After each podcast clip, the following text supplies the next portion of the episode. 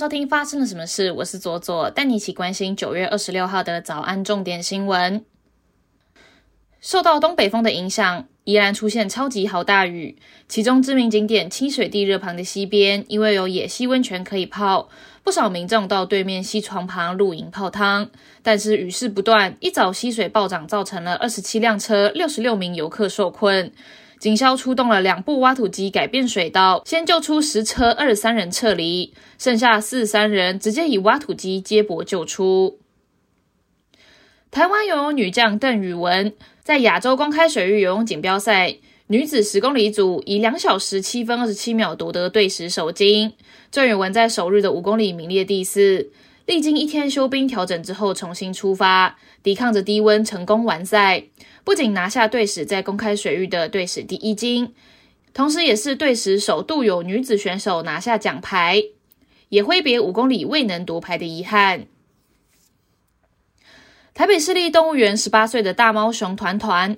被园方发现曾发生三分钟疑似癫痫的症状，转送到台大附设动物医院进行脑部磁振造影检查，园方表示。团团确定是脑部的局部异化坏死，属于脑软组织疾病，已经开始服用抗癫痫药，但是治病的原因还有待厘清。连江县政府由清华大学人类学研究所在北干进行的考古发现，有大量的陶器与石器，对马祖列岛史前岛屿资源利用提供溯源证据，让马祖发展轮廓更为清晰。从出土的陶器器型与陶器纹饰，以及石器的类型与材质判断，来源极有可能是从闽江流域一带直接传入。距今三千多年前的史前人群，在占据地点的地理位置选择上，已经有战略性的掌控岛屿以及附近海域的企图。国际方面，曾经喧腾一时的唐山打人案，在案发三个多月后，人民法院一审作出裁决。判处主嫌陈继志有期徒刑二十四年，其余二十七人依法判处十一年至六个月不等的有期徒刑。判决一出炉，马上成为中国网友热搜的话题。有人认为终于给被害者一个交代，也有人认为还是判得太轻了。美国 NASA 韦伯太空望远镜发挥了强大的观测力，首度传回海王星的照片。不仅捕捉到三十多年来最清楚的海王星环画面，也揭开了这颗寒冷遥远的行星星面纱。NASA 表示，韦伯太空望远镜新拍摄到的影像，令人称奇的海王星环一清二楚。其中有一些星环，甚至是一九八九年 NASA 旅行家二号探测船首度飞掠海王星以来首见。除了海王星几个光亮狭窄的尘土环，照片还清楚地显示了较为微弱的环。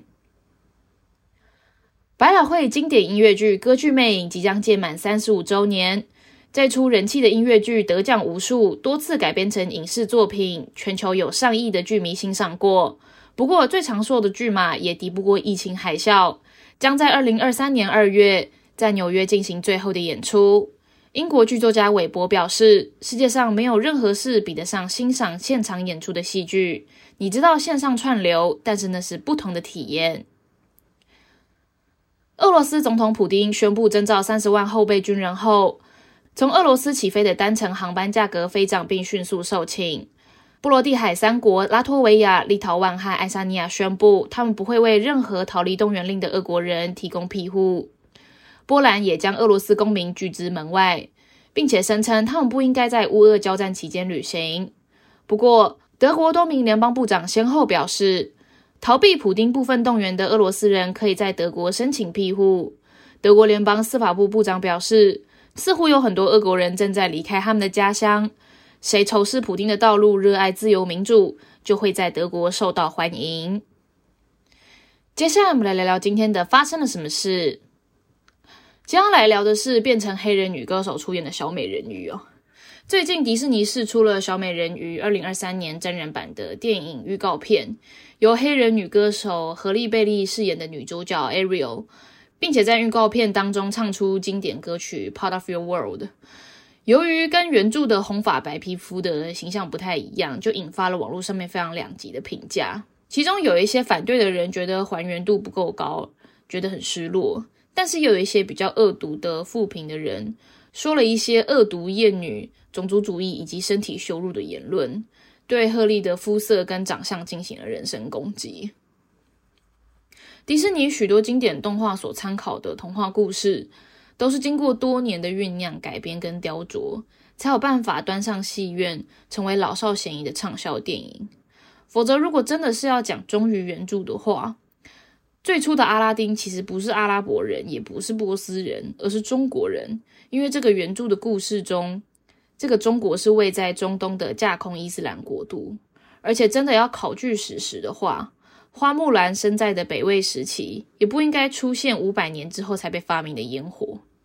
在现代的迪士尼故事当中，因应时代的变迁，电影的主角不再是个等待被男人拯救的柔弱公主，也不见得要是白人，不见得要是个公主，甚至不一定是要以追求爱情的样板剧情作为幸福美满的故事结局。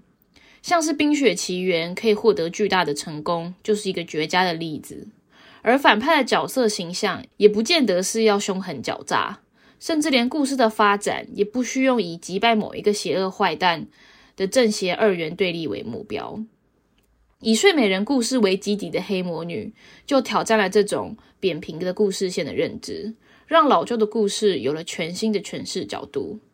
近年的故事多是以主角探索自己、认识自己。发现某种人格的特质或是缺点，历经了种种波折之后，最终克服自我、战胜困难的内容。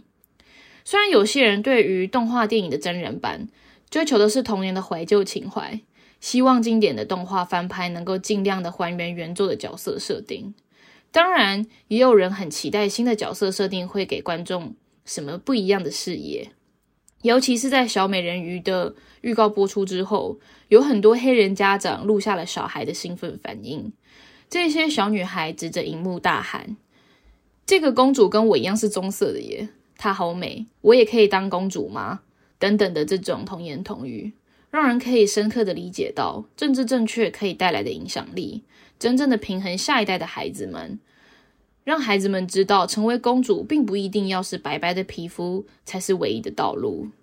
再来，台湾人经常误用“政治正确”这个词，尤其是在网络上面，把它视为多元文化主义的贬义词，忽视了每一个社会、每一个时代的政治正确其实并不相同。就好比纳粹德国的政治正确就是反犹太主义，而现今台湾的政治正确就是要抵抗中国入侵。而且，政治正确影响的作品也不是现代才独有的现象，早在莎士比亚生前。他也在伊丽莎白一世的在位时期，就创作了许多描绘女英雄的著作，以符合当时的政治正确。而这也并未使得莎士比亚的剧失去了艺术性跟批判性。重点从来就不是什么样子的作品符合政治正确的问题，而真正该问的是，为何我们的作品需要符合政治正确，跟作品如何符合政治正确才对。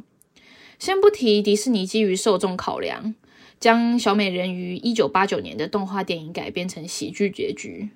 甚至后来还陆续推出了续集跟前传，早就跟小美人鱼的原著差异非常的大。早在一九七五年由日本东映动画公司制作的美人鱼动画，或是在一九八七年制作的世界名著动画集中的人鱼公主，都删除了原本童话中人鱼公主用脚每走一步路都会承受刀割一般剧痛的这一段剧情。这便是为了迎合二战之后兴起的儿童保护的观念。那么，为了赋予黑人女孩权利而由黑人女性饰演的美人鱼 Ariel，仅仅只是在做跟当年一样保护孩童。目前我们普遍认为在道德上面绝对正确的事情。即使如此。也仍然会有很多人认为，由于《小美人鱼》是一部商业的电影，而不是一部政治宣传片，就不应该为了政治的意识形态随意的更改女主角 Ariel 的肤色。然而哦，《小美人鱼》是在一九八九年上映的迪士尼动画电影，而当时正值美苏冷战时期，并不能忽视冷战框架所带来的影响。更何况冷战时期，迪士尼商业帝国包含他们的音乐、电影跟游乐园。一直都在扮演重要的美国文化输出的角色，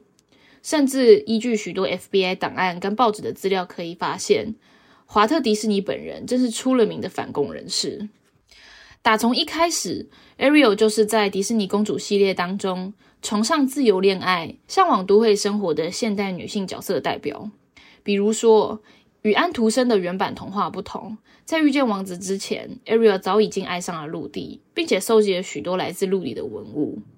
在 Ariel 的主题曲《Part of Your World》的歌词当中写道：“开朗的女子厌倦了海中的世界，已经准备好要站上地面。”跟社会主义阵营的劳动革命妇女形象差异非常的大，这也反映的是当时的美国主流价值，并且在美苏冷战的框架之下向海外进行的文化输出。纵使现在加入了多元文化主义的要素，充其量只是反映了美国主流价值的历史变迁，而不是政治的力量从上而下的压抑或是侵犯创作自由，这是完全不一样的两件事情。此外，即使是支持多元文化主义的一方，也有很多人误以为有黑人女性饰演迪士尼公主，它也只是有象征的意义，并没有太多政治或是经济层面的影响。然而，有色人种的女性在美国跟西方的影视产业当中，一直是处于劣势的地位。有许多热门的影视作品的重要女性角色，包含《哈利波特》的妙丽、《魔戒》的精灵女王、《纳尼亚传奇》的。露西跟苏珊，《权力游戏》的丹尼莉丝都是由白人女性来饰演。很多时候，黑人女性只能饰演带有浓厚的种族色彩的角色，像是《黑豹》中的亲卫队长奥克耶，或是原作设定就有特别强调是黑人女性，比如在《自杀突击队》当中的阿曼达。因此哦，由黑人女性饰演迪士尼公主，尤其是非黑人公主，就可以稍微改善长期以来机会不平等的问题。不仅如此，在黑人青少女不成比例的失踪、未成年怀孕或是遭受到性剥削的西方社会，能够有更多的黑人年轻女性的角色楷模，就是我们说的 role model，如同媒体上面小女孩看到黑人 Ariel 的那种雀跃的神情，不只可以有效的改变黑人青少女的身体意向与自尊心低落的心理健康问题，也可以透过逐渐的改变社会。为黑人青少女提供更完善的社会支持，让他们在成长的过程当中都能够比过去的时代更加的顺遂以及安全。以上就是今天的发生了什么事。我是左左，我们明天见。